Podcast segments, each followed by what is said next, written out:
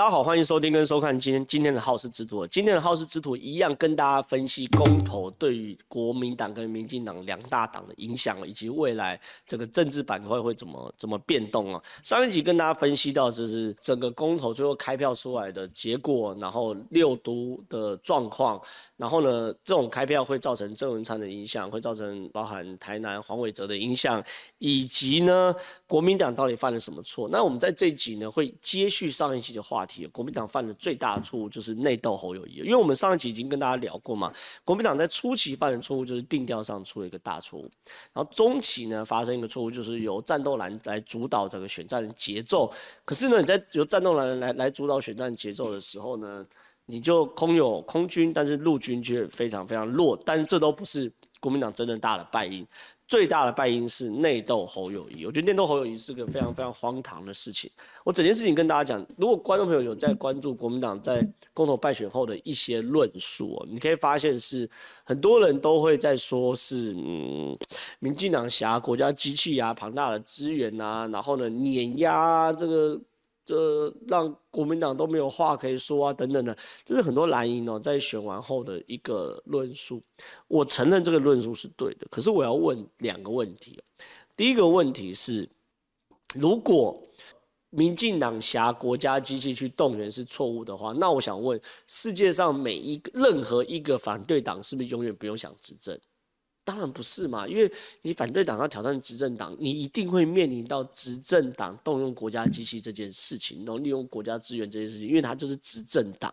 可是呢，执政党在有动用国家机器的优势的时候，它同时有什么劣势呢？施政包袱的劣势嘛。民主是很公平的嘛，所以说你不要输了后就去抱怨人家有国家机器，它本来就有国家机器。你你国民党想执政原因也是因为你想要国家机器，这是一个问题。第二件问题是。对，我承认国民党或蓝军的资源比较少，可是我想问，最后两周国民党把子弹或把资源用在哪里？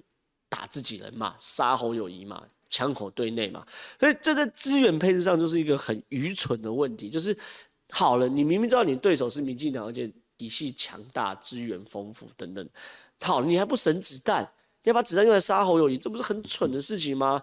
更遑论你从结果论来说，你从结果论来说。新北票有开的不好吗？哎、新北是三个同意，哎，唯一一个没有过就是合适而已。新北票没有开不好，啊，台中呢？你怎么不去杀卢卢秀燕？对不对？台中卢秀燕不是你们自己也也是国民党，为什么不杀？原因很简单嘛，就是我后来。我在选前，我特别写了一篇脸书，然后造成媒体非常大的效应，就说我在讲说第九名去斗第一名的故事嘛，或是说后段班去斗资优班的故事，就说侯友宜有个问题是他匹夫无罪，怀璧其罪，就说他最大的问题就是说他的民调太高了，而且跟国民党所有人来说高的不像话，高的很离谱，所以呢，对侯友宜来说，他有个问题是，任何一个想要选二零二四的人，包含朱立伦，包含赵少康，都把侯友宜当做假想敌。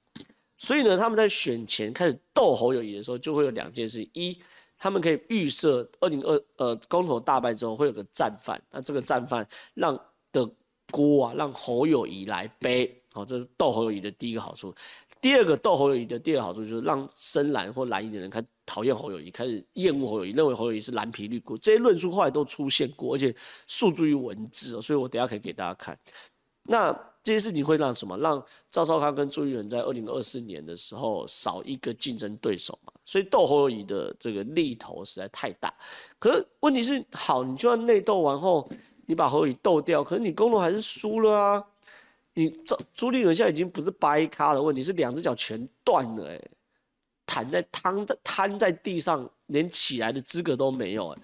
那赵少康呢？被看破手脚嘛，你打嘴炮嘛，你就只能在网络上打打嘴炮，可你的实际动员能力是零嘛。所以现在国民党现在很大问题就是票数越少的人声音越大嘛。所以好，这是国民党犯的错，在初期、中期跟后期各犯一个错。初期定调错误，中期空只有打空军没有打陆军，后期内斗侯友谊，这是大个问题。那回过头来看，民进党做对了什么？因为民进党会从一路逆转胜哦，真的是逆，而且是大逆转胜。因为观众朋友，你回头看民调，都每一个四大公投，国民党就是同一票都领先十几趴，甚至还有赢二十趴的。那这段期间，国民党做对了什么？第一件事情啊，我相信就算最对于政治再不熟悉的人，或者稍微有点接触到政治新闻的，大家都知道，民进党在这一次的阵容跟阵势是比较整齐的，就是说他们全党的全党步调是一致的，然后带着钢盔往前冲的，等等等等的哈。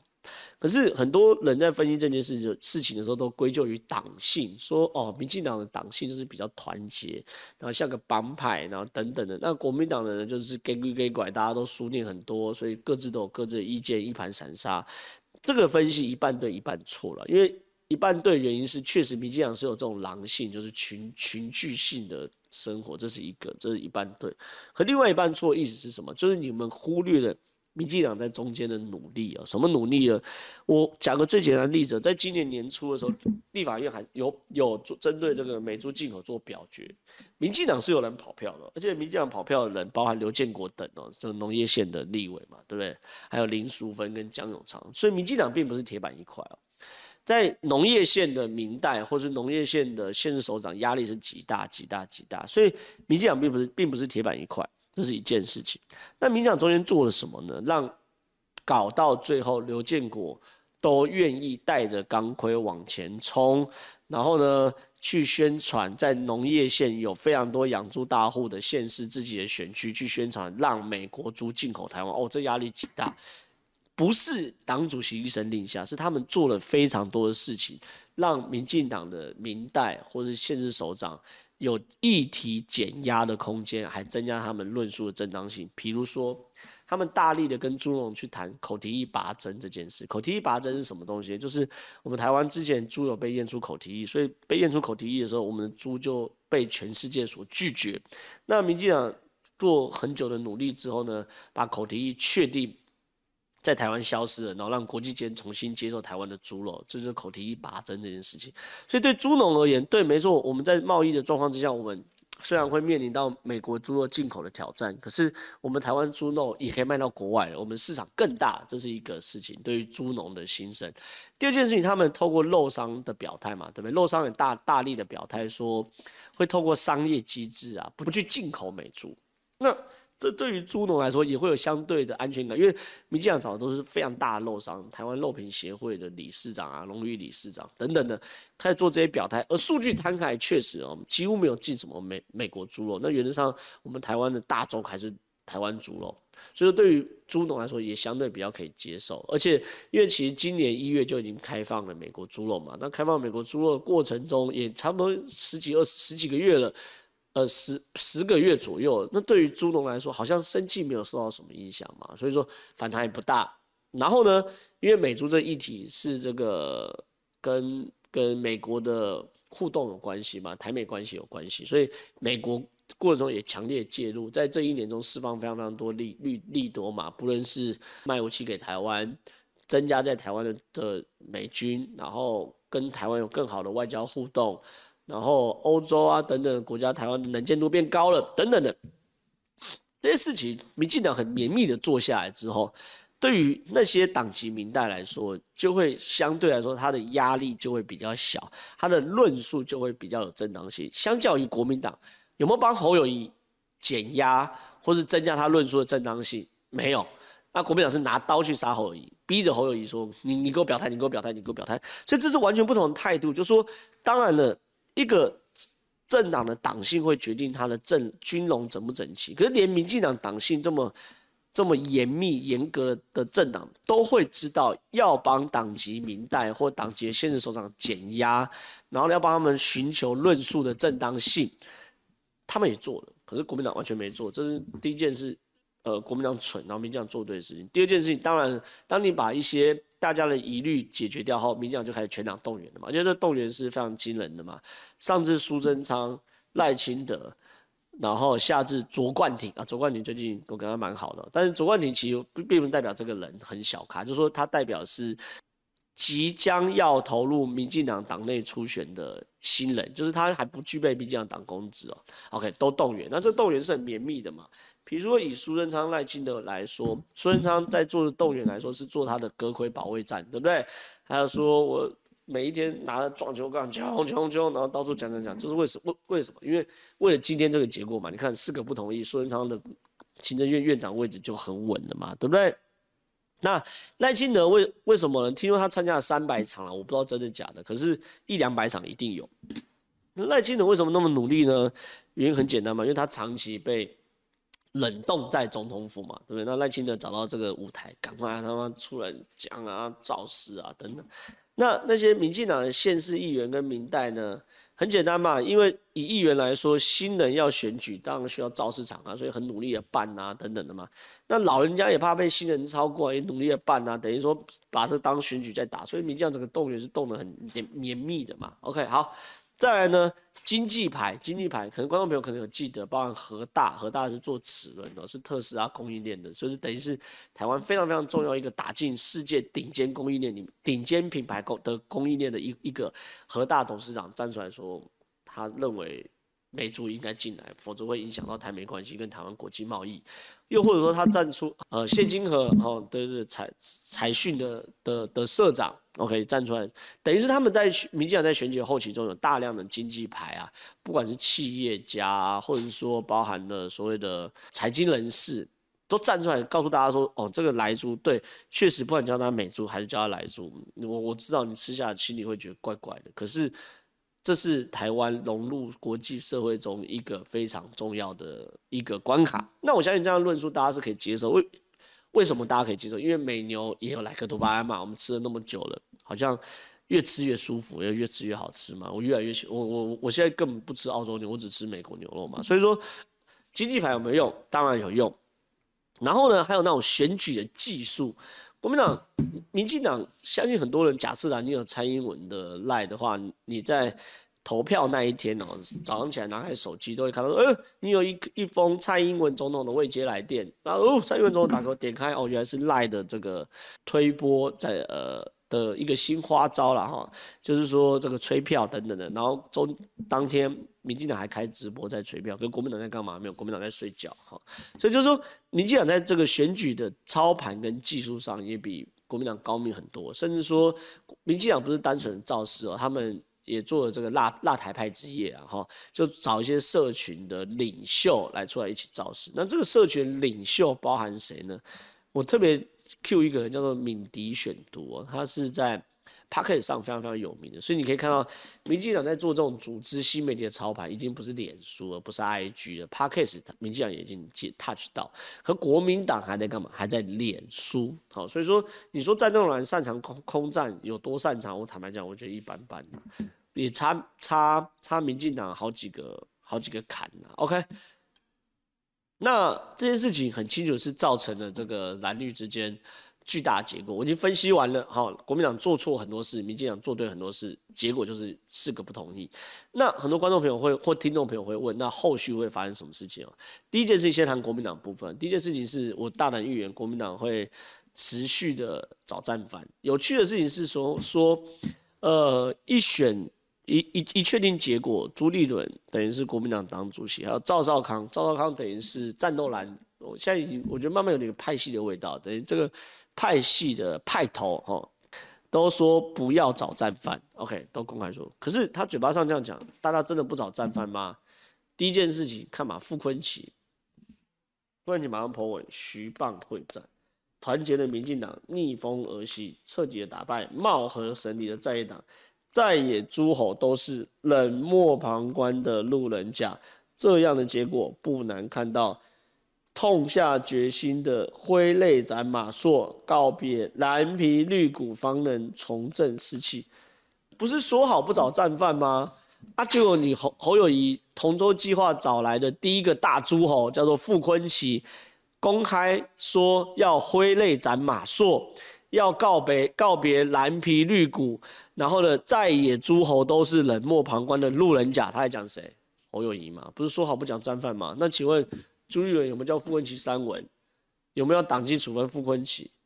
另外呢，黄世修蓝营的吧，就推推合适的嘛。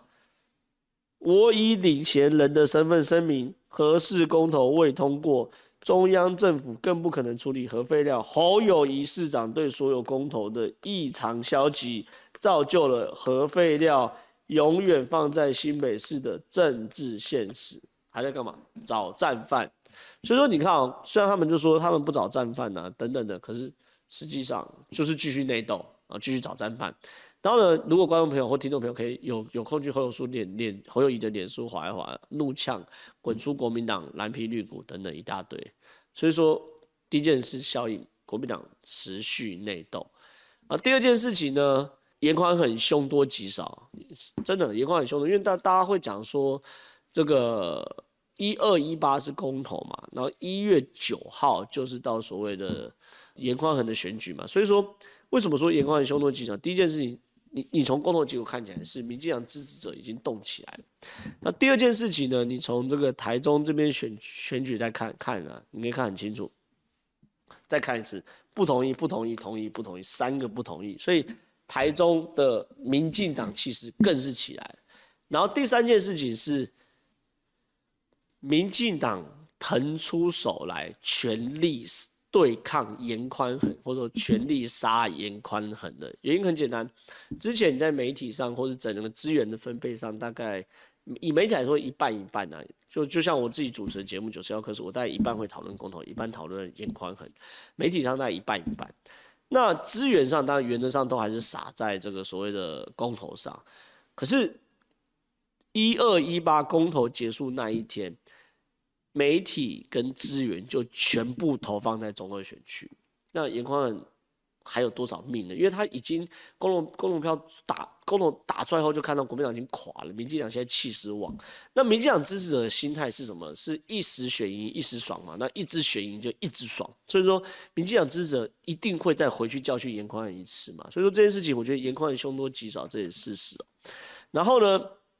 林长佐轻骑过关，就是林长佐本来，因为林长佐罢免案也是在一月九号这这个时候出来，可是林长佐这个罢免案本来他就要挂的几率就不大了，因为有几个很客观现实，就是说国民党在。中正万华选区没有像严家那么强的派系哦，所以要动员杀掉林昶佐本来就不容易。然后第二个是林昶佐跟三 Q 哥不一样，就是说林昶佐也是相对经营比较久的立委，好，跟三 Q 哥只去选区一一年多，好，不太一样。林林昶佐是经营过四年，而且呢有经历过选战的挑战又连任的人哦。OK，所以所以说本来就难，可再加上整个气势明显起来的话，哇，那林昶佐当然是轻骑过关哦。那最后一件事情是国民党的改革无望啊！国民党为什么改革无望呢？从朱立伦选完之后的脸书可以看到很清楚。他说，这次的公投结果也很遗憾，让我们看到台湾公投已死，一个民主独裁的政府可以依靠行政资源再次战胜人民，碾压了民意。有任何反省的感觉吗？没有嘛，对不对？你自己推公的时候就说公投是民意的表现，然后自己输了就说公投已经死掉，一下活一下死，死活都你在说，然后呢，然后呢，明明就是用民主的手段在处理这件事情，你讲人家民主独裁，可是民进党为什么会赢？回过头来看我们上 i podcast 上一集嘛，看好事之徒上一集嘛，因为国民党自己连基本功在定调都没有做好。那他组织盘没有做好，然后在最后都跑去杀自己人，不是民进党赢你刚好而已吗？这关民主独裁有什么关系？所以呢，第一个国民党不可能改革。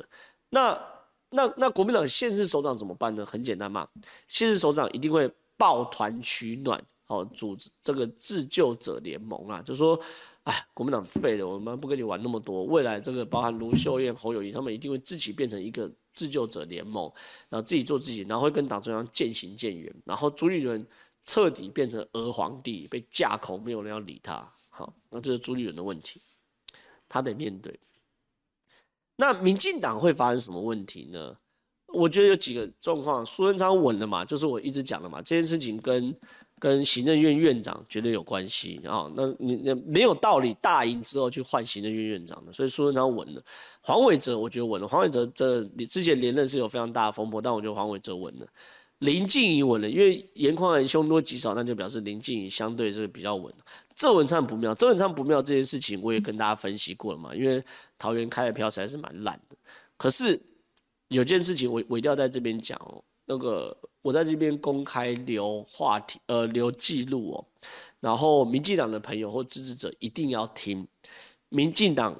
短多长空，短多的部分就是我刚刚谈的嘛，民进党政权稳，苏贞昌稳，黄伟哲稳，林静仪稳，这叫短多。可长空的部分是因为民意在支持了民进党一次，所以呢，民进党的 CPTPP 如果没有加入的话，你未来要要怎么跟人民交代？比如说，民进党的台美贸易协定如果没有签订的话，你要怎么跟民意交代？比如说，如果明年或后年又停电了，民进党的能源政策要怎么跟人民交代？原因很简单，在选前，民进党一直告诉大家说，美猪是台美贸易协定最重要的绊脚石。然后呢，美猪是台湾加入 CPTPP 最重要的一个关键因素。好，你这样论述，我们选择相信，我们帮你把这个绊脚石搬开了，把这个重要因素呢克服了。那你是不是至少两个要加入一个？否则的话你怎么解释？另外一件事情，能源政策现在公投结果完全大家愿意再信任民进党一次。二零二五非核家园，核四不重启，核一、核二、核三时间到就退役。然后呢，我们继续依赖天然气，三阶给你过。但如果呢，连这样的三阶已经好，三阶假设过关，然后开始启用，然后通气，就明年如果又又缺电了，那民进党怎么解释？因为我一直认为，我我我在这边讲，我一直认为天然气跟核能台湾都要用，不见得是合适，但是核能一定要用，因为否则的话，台湾电一定不够。我们经经济是一直在成长的，我们台积电是一直在增加用电需求的，然后我们台商是一直回流的，所以说我一直认为核能这个选项不能放弃。我公开在讲，可是呢，呃，最后选择结果。合适当然大家不要，那大家愿意接受民进党这个这样的能源政策的时候，如果能源还不够的话，那民进党会受到非常大的反弹哦。这些事情是未来民进党长空的部分，所以整件事情我跟大家分析完了。选举哦，不是一个拔杯的过程，它是一个非常高度精密技术的过程哦。所以我我公开可以认为，民进党在技术上已经领先国民党好几个时代，已经完全不同概念了。所以说，我觉得。短多长空了，短多长空，至少在这段期间，国民党大概是已经趴在地上，已经不是跛跛脚，趴在地上任民进党蹂躏了。那这件事也跟朱立伦的领导统一有关系，也跟战斗蓝这群选票很少、声量很大的人有关系。OK，那民进党的短多短期上一定会有很非常多的好的事情会发生，可长空啊，不见得那么简单。所以这就是这次公投的。败因状况以及未来可能会政治效应，那希望大家会喜欢我的 p a c k a g e 分析，谢谢大家，拜拜。